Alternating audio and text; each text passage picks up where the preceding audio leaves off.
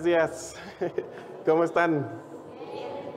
Eh, me da mucho gusto estar aquí una vez más. Y bueno, eh, como escuchábamos en esta canción, sí fue algo increíble poder ver a Jesús pagando por nuestros pecados en la cruz, pero lo más impresionante es lo que celebramos el día de hoy, que es la resurrección de Cristo. Hoy es el día, eh, creo yo, que es el día más importante de toda la eh, de toda la existencia, por así decirlo. Es el día más importante para eh, nosotros como creyentes, como los que creemos en Cristo. Es el día más importante para nosotros. Si Cristo no hubiera resucitado, pues no, hubiera, no estaríamos aquí para empezar por ahí. Entonces, sí fue impresionante lo que Jesús hizo en la cruz, pagar por nuestros pecados, pero fue más impresionante todavía que resucitara.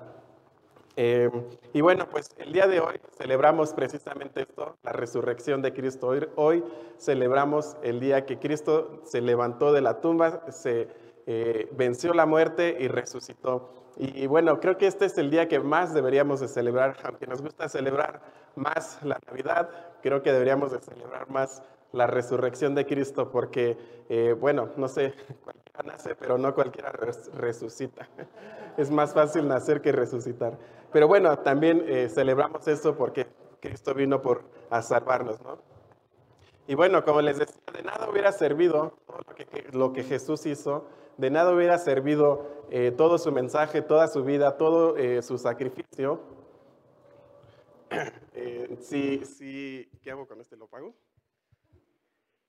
bueno, de nada hubiera servido su sacrificio, de nada hubiera servido lo que Él hizo, toda la vida que Él tuvo aquí en la tierra si no hubiera resucitado. Todo su mensaje hubiera quedado invalidado si Jesús no hubiera resucitado.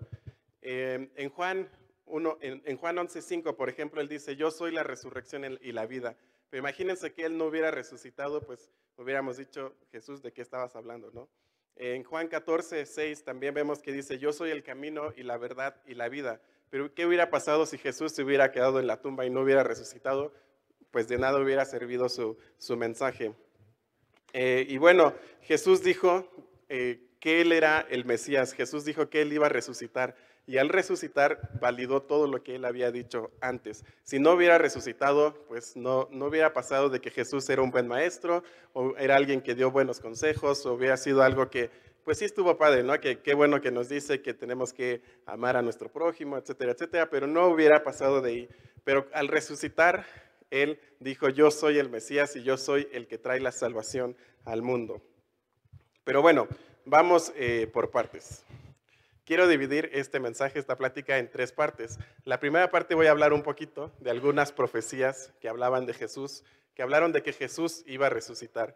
Y aunque, eh, aunque vemos muchas profecías en el Antiguo Testamento, solamente quiero eh, basarme en unas dos o tres para no eh, extendernos tanto.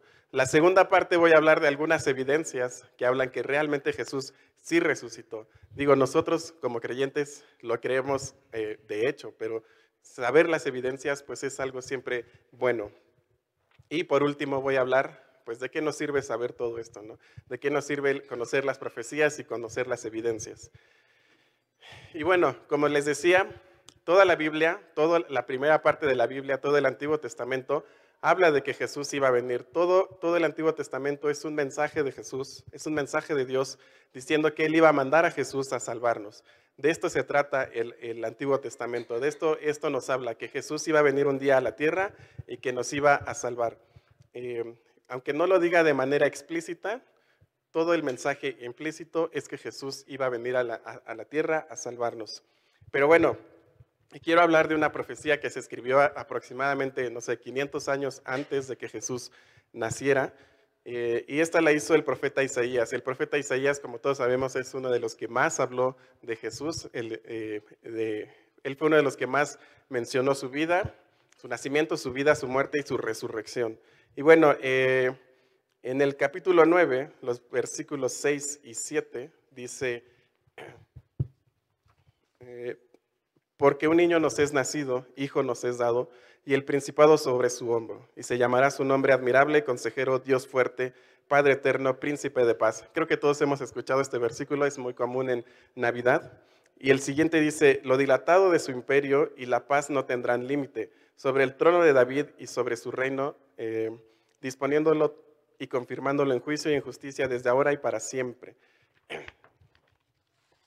Esto que dice para siempre, quiere decir que Jesús iba a vivir, o sea, que no iba a morir. Y si ya había muerto, quiere decir que iba a resucitar. Isaías no iba a decir que Jesús iba a reinar para siempre, si realmente no lo iba a hacer para siempre, si iba a morir y bueno, ahí se iba a acabar la historia. O sea, tenía que resucitar para poder cumplir con esta profecía. Entonces, primero anuncia el, nacimiento de Jesús, lo cual sí sucedió, y eso nos da la confianza para creer en la siguiente, en la segunda parte de la profecía que dice que va a resucitar, lo cual también eh, resucitó.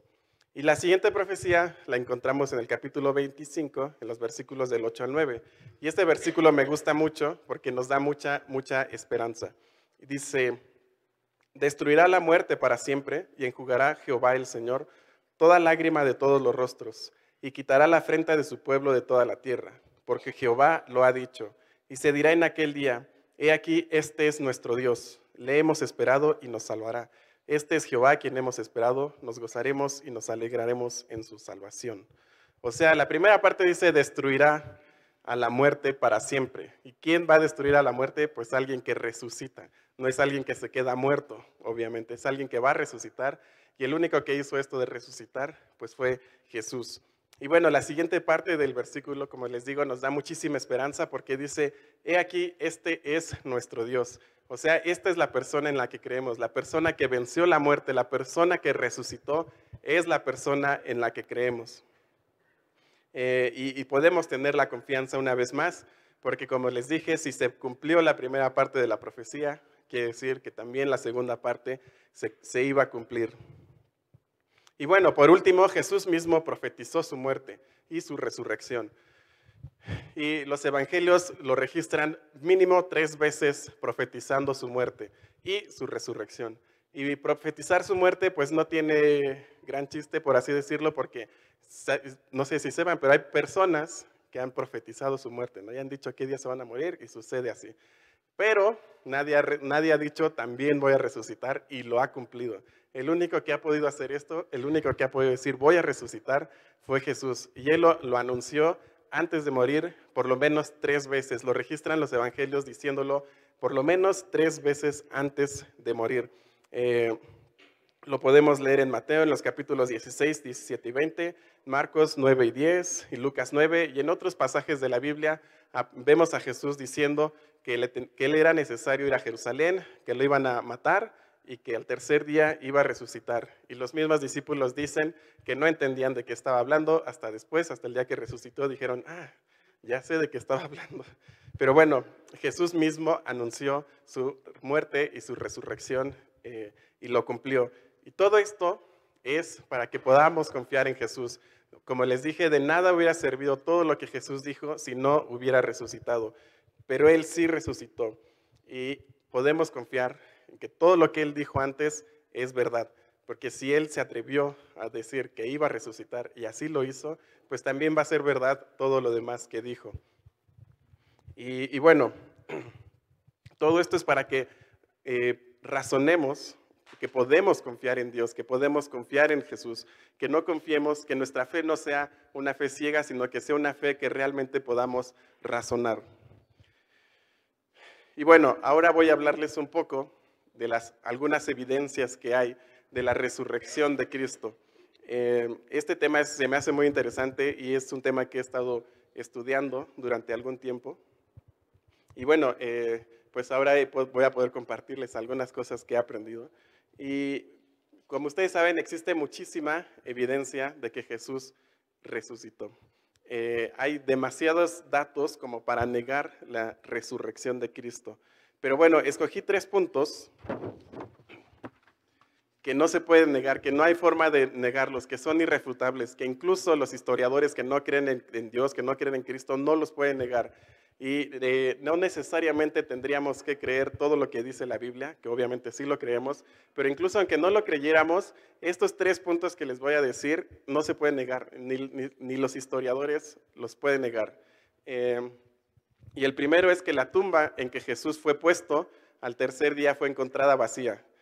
El segundo es que los discípulos de Jesús y muchas personas tuvieron experiencias con alguien que ellos decían que era Jesús.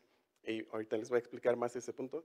Y el punto número tres es como el resultado de la predicación de los discípulos y de las personas que vieron a Jesús resucitado, pues se fundó la iglesia cristiana o empezó la iglesia cristiana, empezó lo que nosotros creemos hasta el día de hoy. Estos tres puntos, estos tres hechos, nadie los puede negar. O sea, como les digo, eh, esto ningún historiador lo puede negar.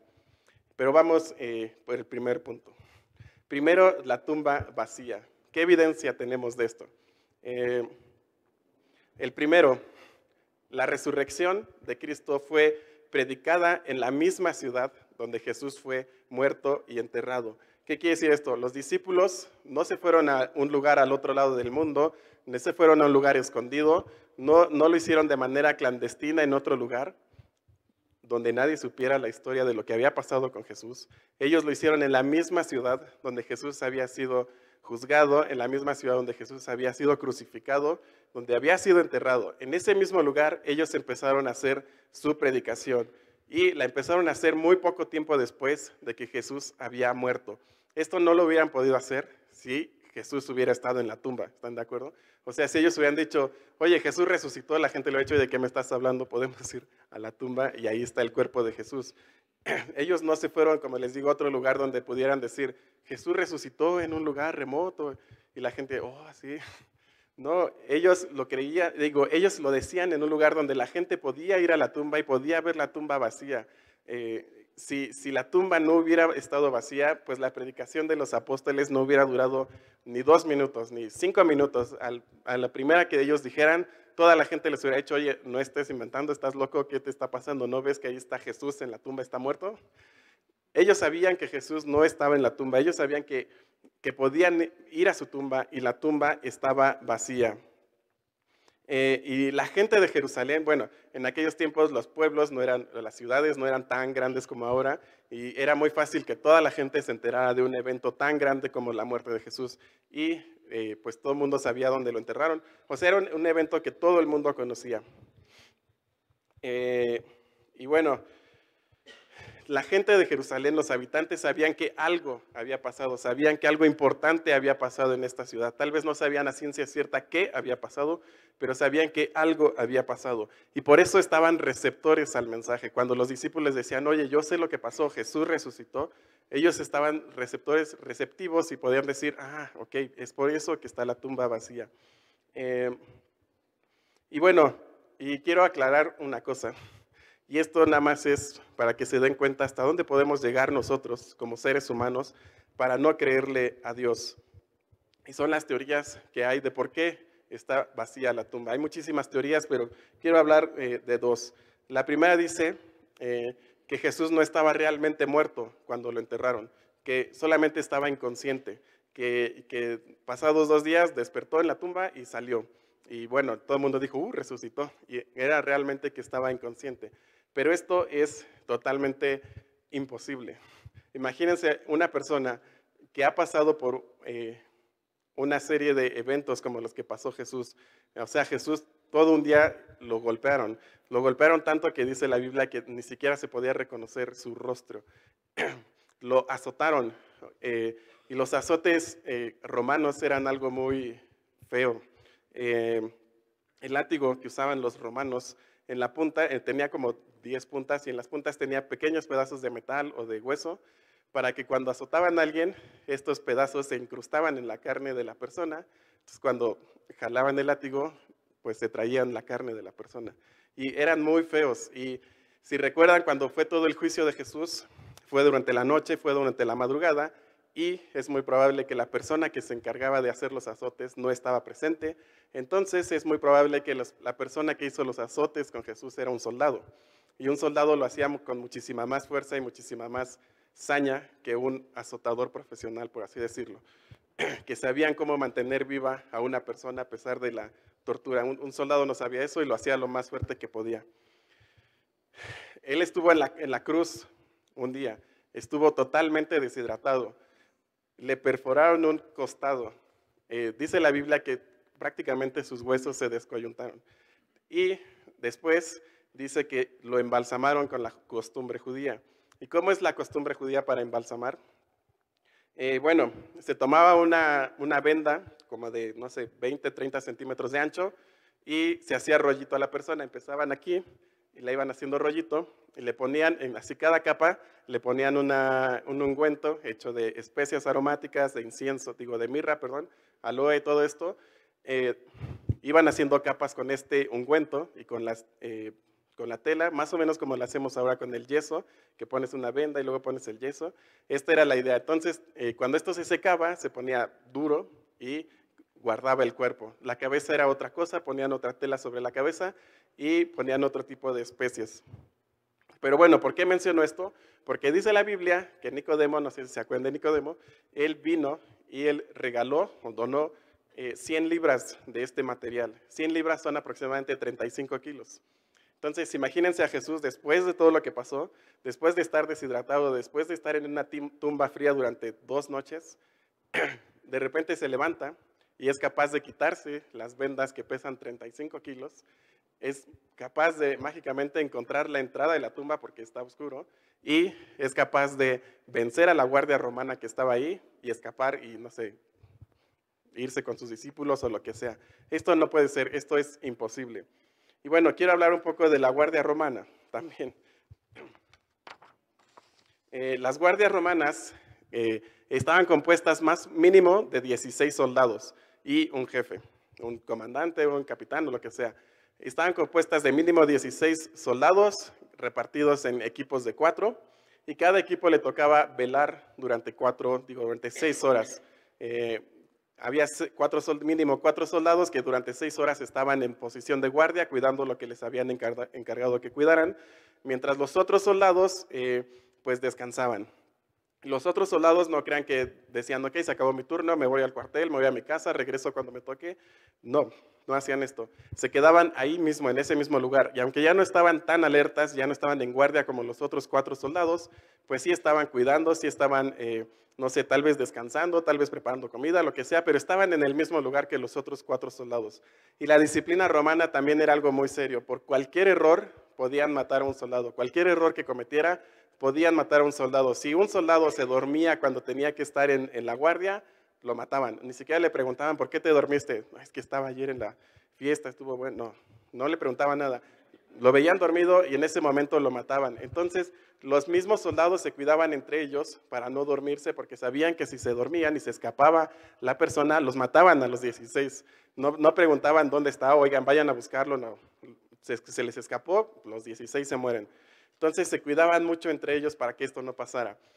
Entonces, hay otra teoría que dice que los discípulos robaron eh, el cuerpo de Jesús. Entonces, imagínense a estos 11 discípulos que dos noches antes habían huido despavoridos cuando eh, apresaron a Jesús. De pronto, dos días después, no sé cómo, tienen el valor para levantarse y atacar una guardia romana de 11, discípulos contra 17 soldados, los 17 soldados entrenados para matar y los 11 discípulos pues entrenados para, pues no estaban entrenados para matar, pues seguramente no hubieran durado ni cinco minutos, ¿no?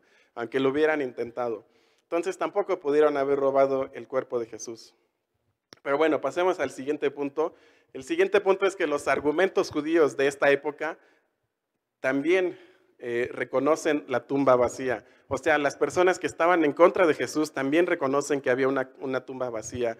Eh, los líderes religiosos eh, dijeron que había una tumba vacía. Cuando los soldados llegaron a decirles lo que había pasado, los, líderes religiosos dijeron, ok, ustedes van a decir que los discípulos se lo, se lo, robaron y nosotros vamos a convencer a sus jefes para que no los maten. Y ya no dice qué pasó, si sí los mataron o no, pero seguramente los han de haber matado pero eh, los líderes judíos no trataron de negar el hecho de que la tumba estaba vacía. En ningún momento dijeron, no, no, no, estos están locos, ahí está el cuerpo. No, ellos dijeron, ok, si la tumba vacía tenemos, si la tumba está vacía tenemos que buscar la forma de explicarlo. ¿Cuál es la explicación más rápida que se me ocurre ahorita? Pues que se robaron el cuerpo. Y em, entonces les dijeron a los soldados, ustedes digan que, robaron el cuerpo. Eh, eh, los, líderes religiosos judíos no negaron nunca la existencia de una tumba vacía. Y los líderes religiosos judíos estaban totalmente en contra de Jesús, estaban totalmente en contra de las enseñanzas cristianas. Entonces el hecho de que ellos aceptaran que había una tumba vacía era como, eh, no sé, era un argumento en contra de ellos mismos. Era como, no sé, si tú vas a juicio y aceptas un, argumento en tu contra. Si estás aceptando un argumento en tu contra es porque sabes que es verdad y no lo puedes negar. Entonces los mismos eh, líderes religiosos judíos aceptaron que había una tumba vacía. Entonces si ellos que eran contrarios lo aceptaron es porque es totalmente cierto.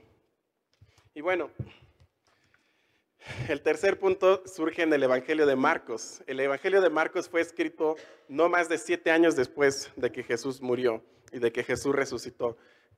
Esto hace que la resurrección de Cristo esté muy fresca en la memoria de la gente. Prácticamente toda la gente que, que, estaba viva cuando Jesús resucitó, seguía viva cuando Marcos escribió su relato. Y cuando leyeron su, relato, nadie dijo, oye Marcos, estás inventando. Toda la gente que, a la que él escribió pudo fácilmente haber dicho, este, este, este escrito es una invención, esto es, no es cierto. Aquí sabemos que está la tumba de Jesús.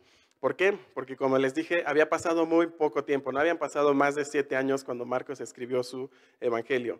¿Y cómo sabemos esto? por un dato muy sencillo. Eh, cuando Marcos escribe su evangelio, no dice el nombre del sumo sacerdote. Esto quiere decir que el, nombre, o bueno, el sumo sacerdote era el mismo cuando escribió Marcos que cuando Jesús resucitó. No era otro eh, sumo sacerdote. Si hubiera sido otro sumo sacerdote, sí hubiera puesto su nombre para diferenciarlo del sumo sacerdote que estaba en ese momento. Y el sumo sacerdote que estaba eh, cuando Jesús resucitó era Caifás y este estuvo hasta el año 37 después de Cristo. Y esto lo sabemos, de hecho, esto está, eh, pues todos los historiadores lo dicen. Él estuvo hasta el año 37 y bueno, si Marcos escribió esto y no menciona a Caifás por nombre, es porque estaba todavía Caifás en el sumo, todavía era sumo sacerdote. Entonces, la memoria de Jesús resucitando estaba muy fresca en la gente. Y la gente, si hubiera sabido que Jesús no resucitó, que la tumba no estaba vacía, pues hubieran desechado inmediatamente el escrito de Marcos. Y bueno, otro punto a favor de la tumba vacía es que la tumba de Jesús nunca fue venerada como un lugar santo, o nunca se hizo un altar en la tumba de Jesús. Eh, nunca, de hecho, hasta la fecha no se sabe dónde es exactamente la tumba de Jesús. Aunque puedes ir a Jerusalén y hay algunos lugares donde te dicen que pudo haber sido ahí la tumba de Jesús, que es muy probable que ahí haya sido la tumba de Jesús, no se sabe a ciencia cierta. Y esto es muy significativo porque en aquellos tiempos, cuando había una persona importante moría, cuando alguien, un líder del pueblo, alguien así, no sé, alguien muy importante moría, lo que hacían era ponerle un altar y todo el mundo, la gente iba a ponerle flores y pues ya saben lo que pasa cuando muere alguien famoso y le hacen su tumba. Eh, hasta, hasta la fecha, hasta el día de hoy muere alguien importante, muere alguien famoso y pues hacen una tumba y la gente va a visitarlo, eh, no sé, cada año o cada aniversario y van a ponerle flores, etcétera. Pero en la tumba de Jesús esto nunca sucedió. ¿Por qué? Pues porque Jesús no estaba ahí. No podían ponerle, no podían hacer un, altar en una tumba vacía. Esto no podía pasar. Eh, el cuerpo de Jesús nunca estuvo ahí, entonces no había algo que venerar. No es como las tumbas que podemos ir hoy, no sé, puedes ir a la tumba de Porfirio Díaz en París y ahí te la encuentras y puedes poner una bandera o lo que sea, puedes ir a cualquier otra tumba de alguien y sabes que ahí está. Jesús sabían que no estaba, entonces nunca lo veneraron así. Y bueno, hay muchos puntos más a favor de la tumba vacía de Jesús. Hay muchos tiempos, eh, más bien ya no hay mucho tiempo para decirlo, pero eh, podríamos ver muchos puntos más eh, desde el punto de vista meramente histórico. Y es tan innegable, es tan difícil negar esto que los historiadores prefieren no negar que la tumba está vacía y como les dije, prefieren dar teorías de por qué la tumba estaba vacía. Em, ni a judíos ni a romanos les convenía que hubiera una tumba vacía, tanto por motivos religiosos como por motivos políticos, no les convenía una tumba vacía. Eh, o sea, tampoco pudieron ser los judíos, tampoco pudieron ser los romanos los que se llevaron el cuerpo, no sé. A ellos no les convenía una tumba vacía. A ellos les convenía que Jesús muriera y ahí muriera todo el, todas las enseñanzas de Cristo. A los discípulos tampoco les convenía una tumba vacía. Eh, fue precisamente por predicar la resurrección de Cristo, fue precisamente por predicar que la tumba estaba vacía, que los discípulos eh, sufrieron persecución, fueron golpeados, fueron azotados, incluso tuvieron que dar su vida. O sea, nadie haría esto si no fuera cierto. O sea, los discípulos no, no se hubieran arriesgado a tanto si no hubiera sido cierto. Ellos no ganaron nada con la resurrección de Cristo, al contrario, perdieron todo, perdieron incluso su vida. Y bueno, después vamos a ver las apariciones, que es el siguiente punto que tampoco se puede negar. Eh, la Biblia dice que los discípulos y 40 personas primero y 500 personas después vieron a Jesús y que Jesús estuvo 40 días en la tierra después de haber muerto y después de haber resucitado. Y bueno, solo porque lo dicen los discípulos y 500 personas no quiere decir que sea cierto, ¿no? Puede ser que hayan estado mintiendo. Entonces, vamos a ver tres posibilidades de esto. Solo hay tres posibilidades para esto. Una, que estaban mintiendo, como les dije. La siguiente es que estaban alucinando, o sea, que estaban locos. Y la tercera es que realmente sí vieron a Cristo resucitado.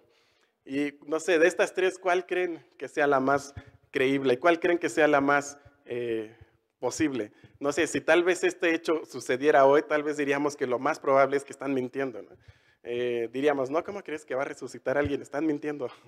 Y ya que nos dijeran, no, de verdad, nos están diciendo la verdad, diríamos, Ay, están locos, seguramente se lo imaginaron. Lo mismo pasó estos días, ¿no? Lo mismo pasó cuando, cuando los discípulos empezaron a reportar que habían tenido experiencias reales con Jesús. Em, y bueno, si creemos que los discípulos estaban mintiendo, esto quiere decir que los once discípulos de alguna manera se unieron y dijeron, vamos a crear un sistema para engañar a toda la gente. Vamos a decir que Cristo sí resucitó. Eh, vamos a decir que Cristo es lo máximo, que Cristo va a regresar, todo esto lo vamos a hacer para poder engañar a la gente. Imagínense su compromiso con esta mentira, que al ver a sus compañeros que los estaban matando, no dijeron nada. O imagínense qué tan mal tenían que estar de la cabeza para ver a sus amigos yendo a morir, siendo matados por predicar esto y no decir nada. O sea, yo creo que en algún momento alguno tenía que haber dicho, oigan, esto ya se salió de control, esto ya nos están matando por decir esto, yo creo que ya mejor ahí le paramos, ¿no? Eh, o alguno por ahí seguramente podía haber salido y decir, oigan, yo sí les voy a contar la verdadera historia, la verdad es que mis amigos están un poco locos y decidieron hacer esta, esta mentira, pero la verdad yo ya no juego, no me está gustando. y no, ninguno dijo esto, nadie dijo esto. Todos siguieron diciendo esto a pesar de las persecuciones, a pesar de tener que entregar su vida por decirlo. Eh, sería absurdo creer que estaban mintiendo. Yo creo que en algún momento tenían que haber dicho, oigan, eh, la verdad sí movimos el cuerpo del lugar, eh, todos pensamos que iba a ser chistoso, pero ya vimos que no. Aquí está el cuerpo y ya ahí muere, ¿no? Eh, pero no, nunca nadie dijo esto. Y a pesar de que los estaban digo, matando, a pesar de que les decían, oye, seguro resucitó Cristo, si sigues predicando esto te voy a matar. Y ellos decían, sí, resucitó Cristo. Pues los mataban, ¿no? Y bueno, el siguiente punto es que tal vez lo estaban imaginando, tal vez estaban alucinando, tal vez estaban locos, tal vez anhelaban con tantas ganas ver a Jesús que se imaginaban que Jesús estaba ahí. Eh, pero esto no explica, digamos, las apariciones físicas de Jesús, porque ellos lo vieron comer, lo vieron tomar agua, lo vieron eh, caminando, lo tocaron. O sea, con una alucinación no puedes hacer esto. Eh, Además, los discípulos jamás se imaginaron que Jesús iba a resucitar. Jamás ellos en su mente cupo la idea de que Jesús iba a resucitar. Eh, ¿Y esto por qué es importante? Porque en una alucinación no puedes crear cosas nuevas. O sea, todo lo que ves en una alucinación es algo que de alguna manera ya estaba en tu mente antes de alucinar. No puedes crear cosas nuevas. Entonces ellos no podían haber creado a Jesús resucitado porque ni siquiera se lo imaginaban resucitado. Y tampoco eh, podrían explicar por qué Pablo vio a Jesús. Tal vez dijeron, ok, Pablo estaba alucinando, pero Pablo era el menos interesado en ver a Jesús. ¿Se acuerdan que Pablo en el camino a, Damasco, él quería matar a todos los cristianos que se encontraran? Entonces, él lo que menos quería era encontrarse a Jesús. Por lo tanto, lo que menos hubiera visto, una alucinación que de Jesús que le decía, oye, Pablo, ya detén lo que estás haciendo y mejor sígueme. O sea, Pablo nunca hubiera visto esto. Y otro punto importante de las alucinaciones, es imposible que varias personas alucinen lo mismo o sueñen lo mismo al mismo tiempo. Es como si yo llegara aquí y les dijera, oigan, eh, estuvo bien padre el sueño que tuvimos anoche, A ver cuándo soñamos lo mismo otra vez. No se puede, o sea, no puede soñar lo mismo, ni siquiera, eh, no sé, hermanos gemelos no pueden estar soñando lo mismo al mismo tiempo. No podemos hacer eso. Es, es imposible que los discípulos hubieran dicho, vamos a todos a imaginarnos que vemos a Jesús. O sea, es imposible. Entonces, ellos no estaban mintiendo, ellos no estaban alucinando. Solamente nos queda la tercera opción, que es que realmente sí vieron a Jesús resucitado.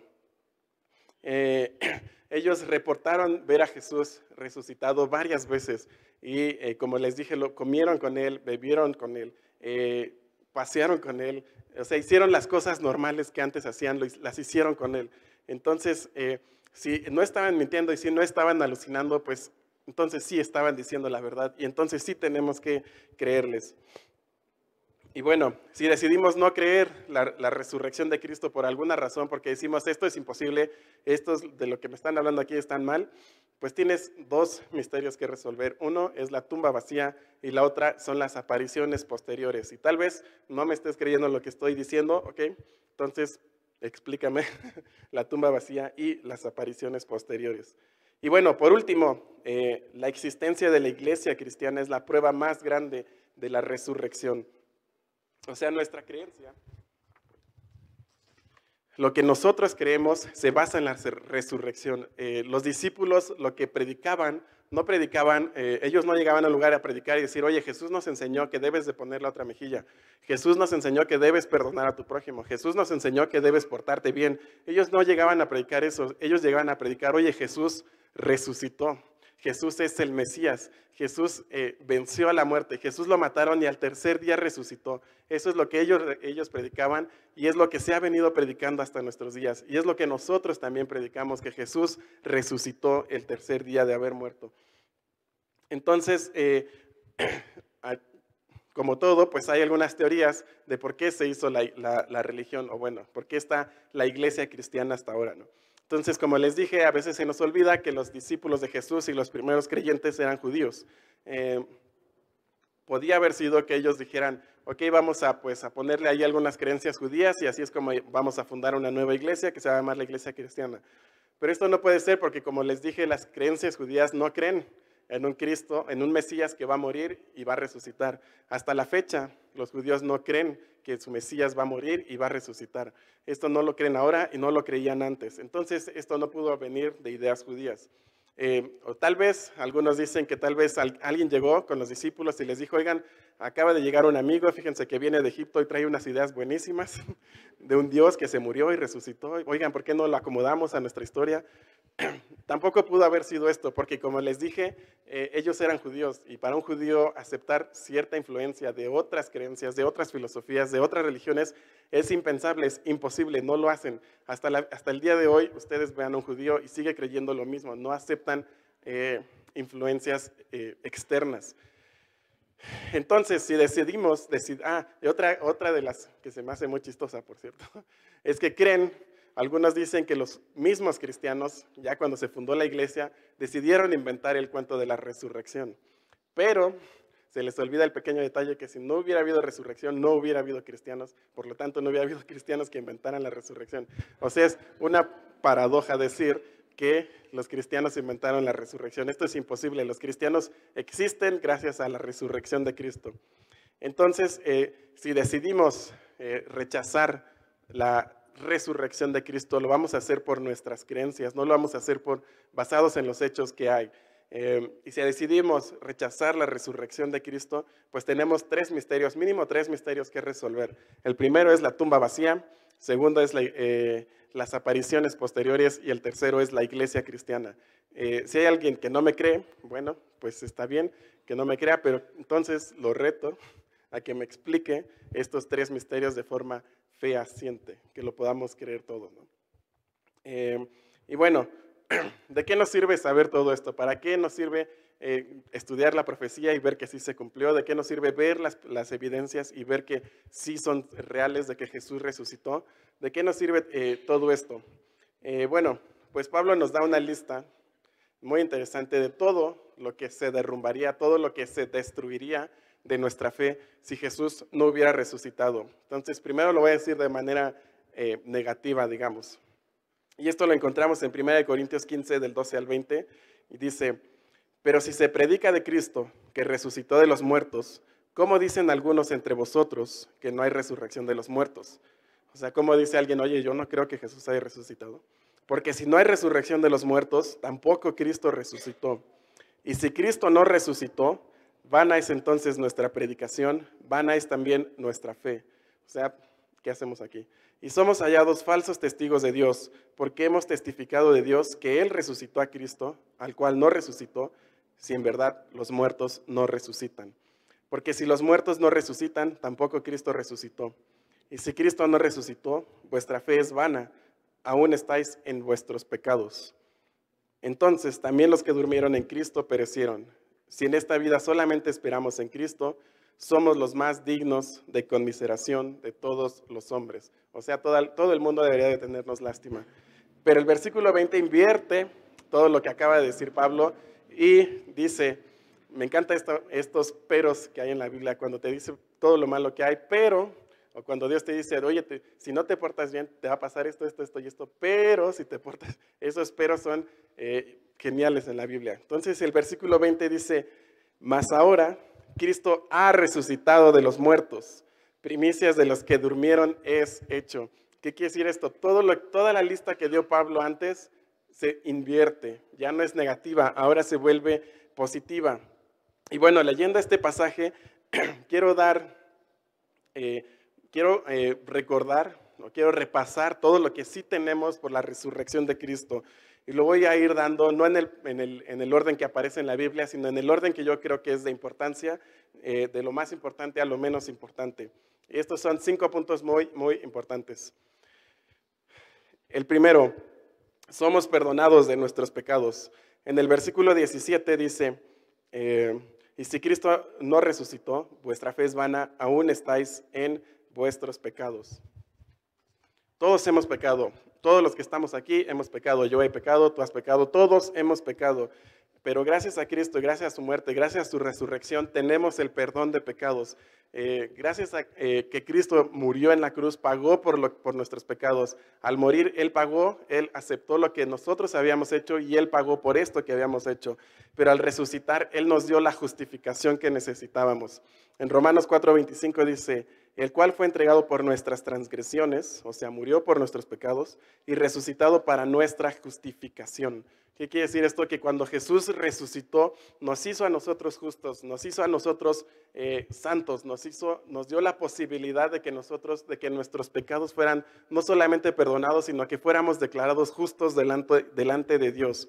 Entonces, si Jesús eh, no resucitó, pues tendríamos muy pocas esperanzas. El, anhelo más grande del corazón humano es sentirse perdonado, es sentir que sus culpas, es sentir que su carga es eh, perdonada, es sentir que un día va a llegar con Dios y no va a tener que dar cuentas, no va a tener que preocuparse de que Dios le pregunte, oye, ¿por qué hiciste esto? Porque todos queremos eh, ser perdonados, todos queremos eh, ser aceptados por Dios. Por eso es que estamos aquí. Por eso es que estamos aquí reunidos, porque todos queremos de alguna manera ser aceptados por Dios y que Dios nos diga, no te preocupes, ya te perdoné por todo lo que hiciste. Este es el, el, anhelo más grande y más importante del corazón humano. Y además, a partir de la salvación vienen todas las bendiciones de, Dios en nuestra vida. Si no fuéramos salvos, si, si, si Dios no perdonara nuestros pecados, pues no podrían fluir las otras bendiciones de Dios. Y es a partir de este hecho de, declararnos justos, es como vienen todas las demás bendiciones de Dios. Entonces, el punto más importante de esto, al Jesús resucitar, nos dio la salvación. El segundo punto es que nuestra fe está bien fundada. En el versículo 14 leemos que si Cristo no resucitó, entonces nuestra fe es vana. O sea, en otras palabras, todo lo que hemos estado hablando aquí es pérdida de tiempo. Todo lo que hemos estado haciendo aquí, hemos estado perdiendo el tiempo porque si Jesús no resucitó, pues qué caso tiene predicarlo, ¿no? Pero sabemos que Cristo resucitó, sabemos que Cristo sí resucitó. Por lo tanto, podemos estar seguros de que nuestra fe es real. Podemos estar seguros de lo que creemos es totalmente real. Es como una roca en la que se basa nuestra vida, es como el fundamento de nuestra vida, es como algo que nunca se va a mover, es algo que siempre va a estar firme. Todos queremos tener una persona en la que podamos confiar siempre, queremos tener un amigo, el que pase lo que pase, va a estar con nosotros. Queremos que cuando nos casemos nuestra pareja esté con nosotros en las buenas y en las malas. Nuestros papás normalmente nos caen bien porque sabemos que siempre van a estar ahí para nosotros. No pase lo que pase, ellos nos van a ayudar. Y siempre estamos buscando alguien en quien podamos confiar, siempre, en quien podamos este, decirle lo que nos está pasando y podamos saber que esa persona, no importa lo que pase, siempre va a estar ahí con nosotros. Y bueno, yo creo que Dios nos creó así porque Él, él quería que nosotros confiáramos plenamente en Él, que nosotros confiáramos que Él era suficiente para todas nuestras necesidades, para todo lo que nuestra vida iba a necesitar. Él quería que nosotros creyéramos que iba a ser totalmente suficiente. Y bueno, aunque nosotros decidimos pecar, esta, esta necesidad del, ser humano no, no cambió. Pero cuando nosotros decidimos creer en Dios, decidimos creer en la resurrección de Cristo, decidimos eh, eh, pues aceptar a Cristo en nuestra vida, pues esta, esta necesidad es satisfecha también por la resurrección de Cristo, es satisfecha por, eh, porque Cristo resucitó. O sea, Cristo cuando murió probó su amor por nosotros y cuando resucitó probó que era lo suficientemente poderoso para vencer cualquier dificultad en la vida y probó que no importaba lo que pasara, Él siempre iba a estar con nosotros. O sea, no importaba si Él se moría, iba a resucitar con, él, con tal de poder estar con nosotros. Entonces, podemos estar seguros, podemos estar confiados en que Jesús, en que Dios nunca, nunca nos va a dejar. Jesús está vivo para que podamos confiar en Él. El siguiente punto es que lo que predicamos es cierto. Versículo 15 dice que si Cristo no resucitó, entonces somos mentirosos, somos malos testigos, porque estamos diciendo que Cristo resucitó cuando no fue así. O sea, si yo viniera y les dijera, oigan, Cristo resucitó, pero sé que no resucitó, pues estaría siendo un mal, eh, un mal testigo, estaría mintiéndoles a todos ustedes. Esto quiere decir que todo lo que Dios dijo, todo lo que Jesús dijo es verdad. Y bueno, en nuestra sociedad hoy en día está muy de moda enseñar que eh, cada quien tiene su concepto de lo que es bueno, cada quien tiene su concepto de lo que está bien. Lo que está bien para mí tal vez no está bien para otro, lo que está bien para otro tal vez no está bien para mí, pero yo no puedo decir nada porque cada quien tiene su propio concepto de lo que está bien. Entonces es cada vez más difícil encontrar jóvenes con el valor de pararse y decir, ¿saben qué? Lo que me están proponiendo está mal. Eh, es cada vez más difícil encontrar jóvenes que dicen, yo me voy a cuidar hasta el día que me case cada vez es más difícil encontrar jóvenes que se levanten y digan, oye, lo que me estás proponiendo hacer está mal, está mal copiar, está mal mentir, está mal hacer trampa, está mal eh, faltarle el respeto a mis papás, eso que me estás proponiendo está mal. Cada vez, está mal, cada vez es más difícil encontrar personas así. ¿Por qué? Porque como les dije, nuestra sociedad cada vez nos dice que cada quien tiene su propio concepto de lo que está bien y lo que está mal. Esto lo único que logra es que vamos a llegar a una total anarquía de valores donde pues cada quien va a hacer lo que bien le parezca. Pero hay una profunda necesidad en el corazón humano de tener una verdad absoluta, de tener algo en lo que te puedas, eh, en lo que puedas anclar tu vida. Y esta verdad absoluta, eh, pues la encontramos también en Jesús. Jesús dijo, yo soy el camino, la verdad y la vida. Y después resucitó para validar esto que había dicho. Si Jesús hubiera dicho, yo soy el camino, la verdad y la vida, y se hubiera quedado muerto, pues hubiéramos dicho, oye, pues creo que pues, tal vez sí eres el camino, pero pues no creo que seas la vida. Pero no, Jesús resucitó y probó todo lo que había dicho. Podemos confiar en que Jesús es la verdad porque Él resucitó y porque Él dijo que iba a resucitar. El punto número cuatro, y este me encanta, es que los que han muerto creyendo en Jesús están vivos. El versículo 18 dice que los que murieron pues ya no hay esperanza para ellos, ¿no? Dice tal cual, perecieron, desaparecieron, ya no, ya no hay esperanza. y hay un gran anhelo en el corazón humano de vivir felices. Todas las historias que nos gustan terminan diciendo vivieron felices para siempre. Esto es un anhelo básico del corazón humano, poder vivir feliz para siempre. Todos queremos tener un final feliz y podemos, queremos o tenemos la esperanza de que cuando muramos vamos a tener una, vida feliz. Eh, tal vez queremos una vida... Eh, no sé, nos portamos muy bien y queremos tener una buena vida como premio, o tal vez nos fue muy mal en la vida y queremos tener una buena vida porque, no sé, como una redención. Lo que no queremos encontrarnos es despertar un día y encontrarnos condenados y separados de Dios. Eso es algo que nos da mucho miedo a todos. Y si Cristo no resucitó, pues no tendríamos esperanza. Cuando muramos, tal vez lleguemos al cielo y pues Dios nos va a decir, ok, pues todos están condenados, o tal vez ni siquiera eso, llegamos, nos enterramos y pues ahí se acabó el chiste. Pero no, Jesús resucitó, Jesús sí está vivo. Entonces podemos tener la confianza de que cuando muramos vamos a ir al cielo vamos a ir con Él, vamos a tener, vamos a estar con Él y vamos a estar, eh, pues no sé, imagínense, estar en el cielo, estar con Dios, va a ser, no sé, lo mejor que nos pueda ocurrir. Jesús dijo, yo soy la resurrección y la vida. Si Jesús no hubiera resucitado, no podríamos creerle esto que dijo, pero Jesús resucitó. Eh, entonces podemos estar seguros que Él nos va a dar una vida muchísimo mejor que la que tenemos ahora. Cuando muramos podamos tener la confianza de que vamos a estar con Él y nuestra vida con Él va a ser mucho mejor que la que tenemos ahora. Y lo más padre es que vamos a poder ver a las personas que se han ido antes, que han creído en Jesús y que ya están con Él. Las vamos a poder ver y vamos a tener esa esperanza de que un día vamos a ver a estas personas. Y bueno, por último, el último punto, el punto número 5. Estamos para ser envidiados. ¿Qué quiere decir esto? El versículo dice, dice que si Cristo no resucitó, todo el mundo debe tenernos lástima. O sea, todo el mundo debe decir, ay, mira, estos muchachos pobrecitos ya los engañaron. Están, todo lo que están haciendo, pues sí, es que los engañaron, están locos, están viendo alucinaciones. O sea, todo el mundo nos tendría que tener lástima. Pero como Cristo sí resucitó, la gente no debe tenernos lástima. La gente debe vernos que, de tal manera que se les antoje nuestra vida. Y creo que tenemos todos los elementos necesarios para poder lograr eh, que la gente anhele tener una vida como la que de nosotros. Sabemos que Cristo resucitó y sabemos que está vivo y reina para siempre.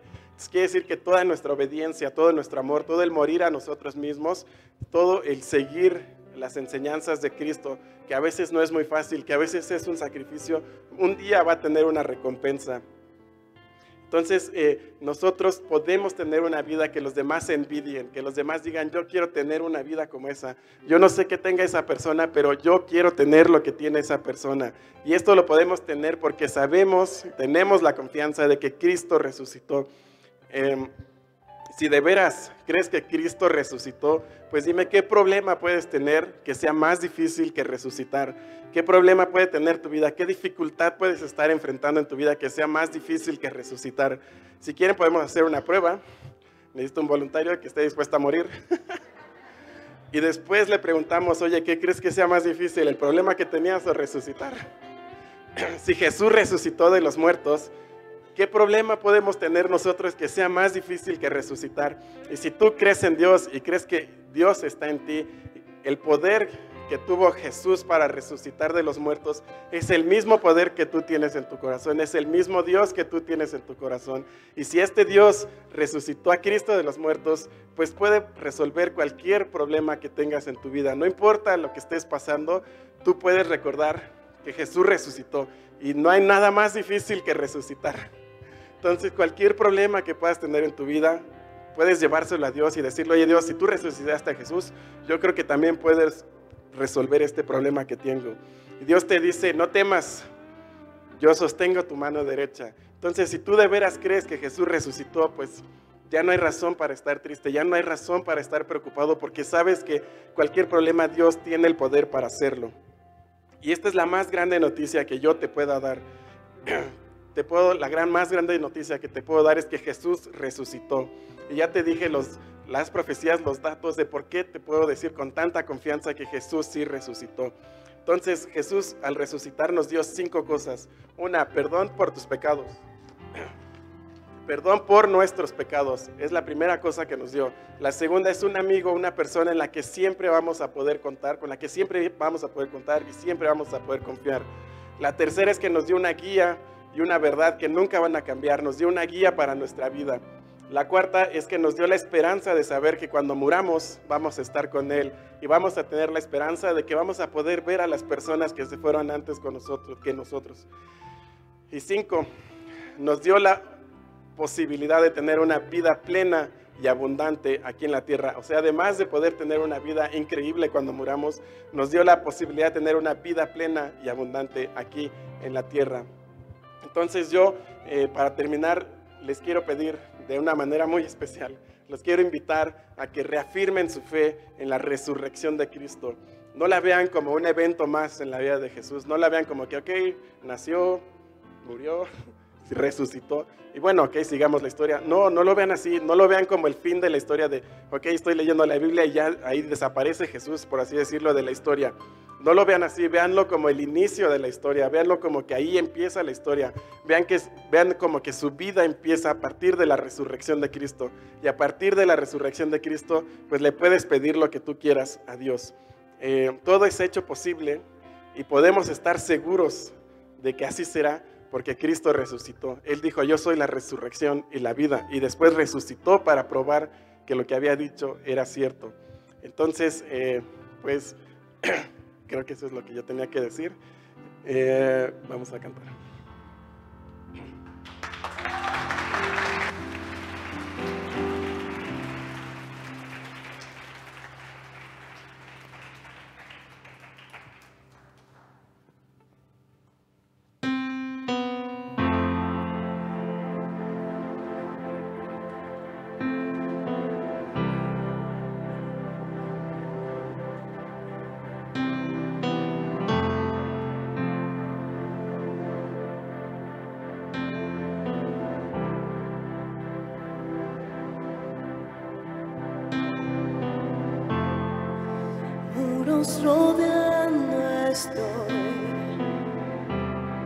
Pensé que caería, no,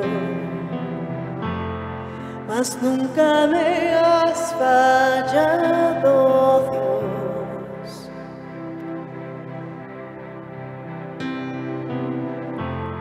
La espera terminará. Sé que has vencido ya.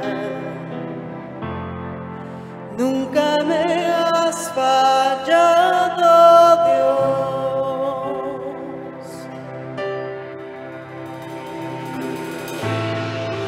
ti confiaré, tu promesa sigue en pie, tú eres fiel, confiado andaré,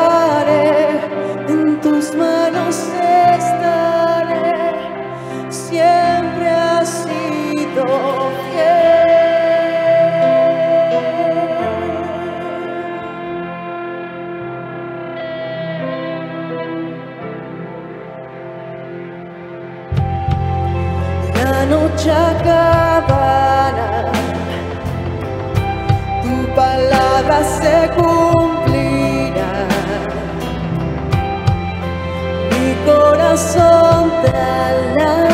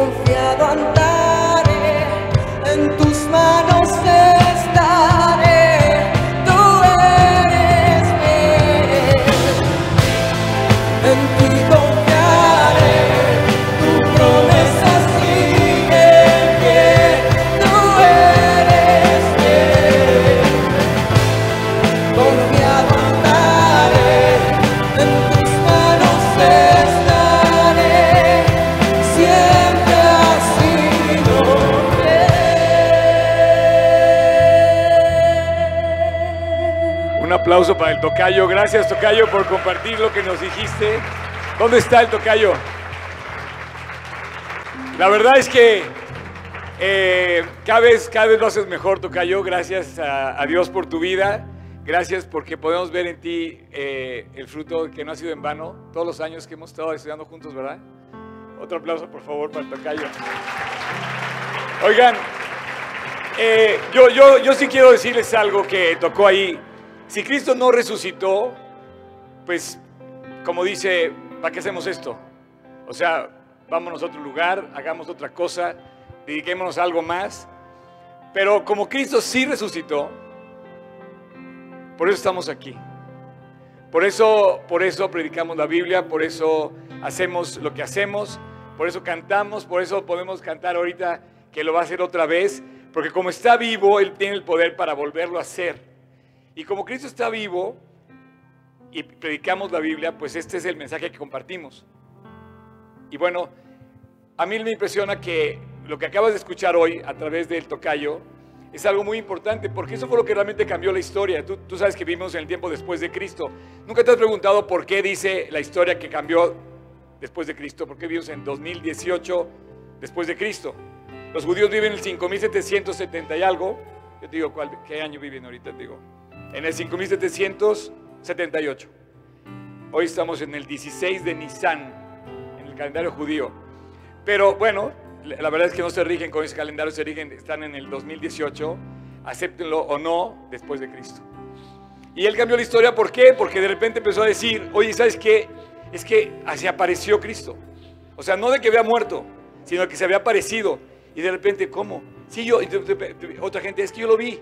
Y de repente empezó a suceder que ese testimonio de la resurrección se empezó a hacer cada vez más eh, imparable, o sea, insilenciable, in, in, ¿no?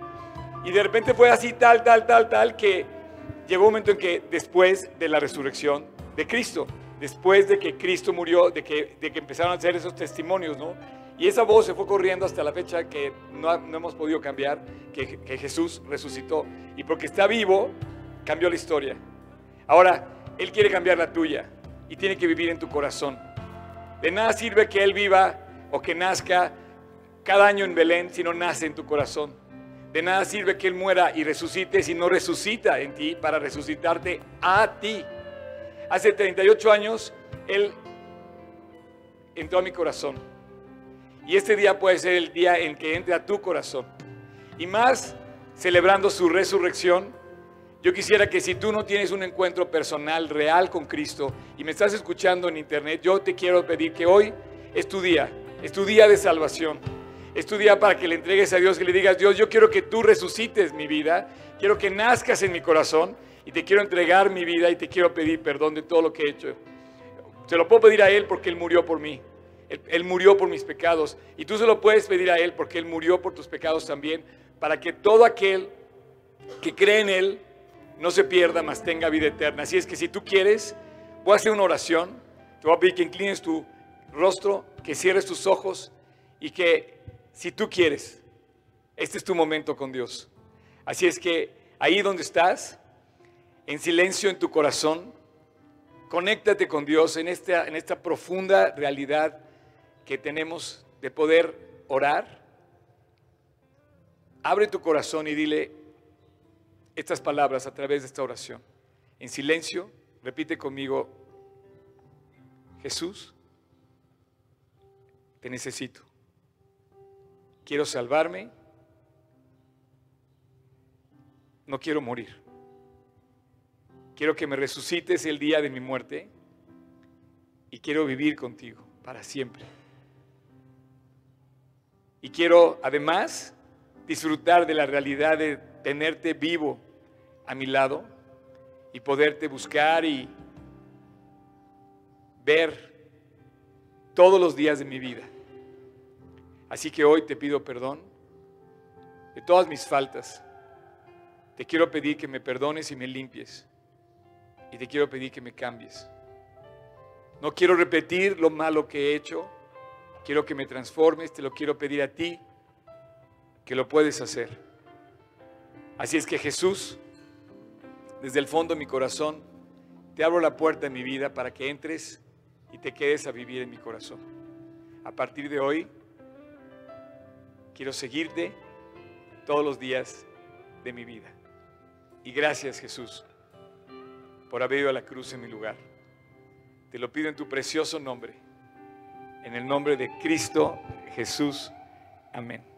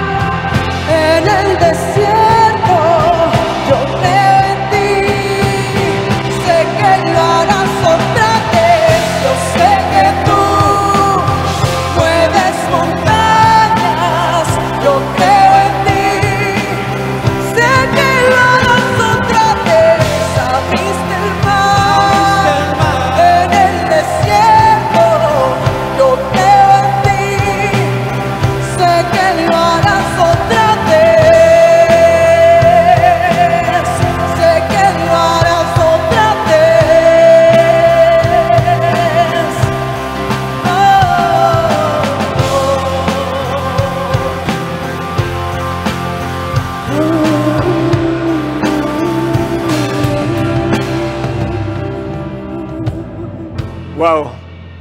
Y bueno, esa voz se sigue corriendo todos los días desde aquel entonces, desde que él abrió la tumba, quedó vacía, se empezó a correr la voz. Curioso porque Pilato pensó que ese día había acabado con el problema. Caifás dijo, muerto, el asunto se acabó para siempre. Y de repente, ¿cómo? Empieza a llegar el rumor, resucitó, está bien, ¿cómo? Y no ha parado hasta el día de hoy. Y no sé si hoy, esta mañana, alguien quiera seguir con el rumor diciendo, también hoy entró a mi corazón y que me lo quiera decir. Me gustaría que si alguien hoy invitó a Cristo a su corazón, me lo diga y que levantamos su mano. No sé si alguien hoy, gracias a Dios, gracias a Dios. ¿Alguien más? Oye, nos emociona tanto esto, nos emociona tanto esto que te vamos a regalar una Biblia. Le vamos a regalar una Biblia. Ahorita uno, aquí mira, Luigi te va a regalar una Biblia. Tómalo y incluye uno de esos también. Y también a, a la señora que está de atrás. ¿Sale? Perdón, ¿cómo te llamas? ¿Eh? Julisa. ¿Te puedo preguntar en dónde está Cristo, Julisa? Así es. Así es. Bueno, pues para Julisa y para Marta.